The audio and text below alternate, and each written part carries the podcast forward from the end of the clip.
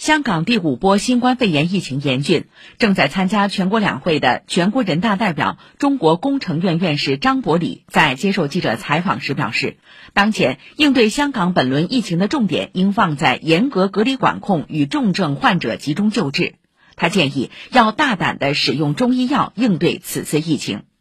香港特区政府卫生署卫生防护中心六号公布，截至当天零点，香港新增三万一千零八例新冠肺炎确诊病例。据香港医管局介绍，过去二十四小时有一百五十三名确诊患者离世。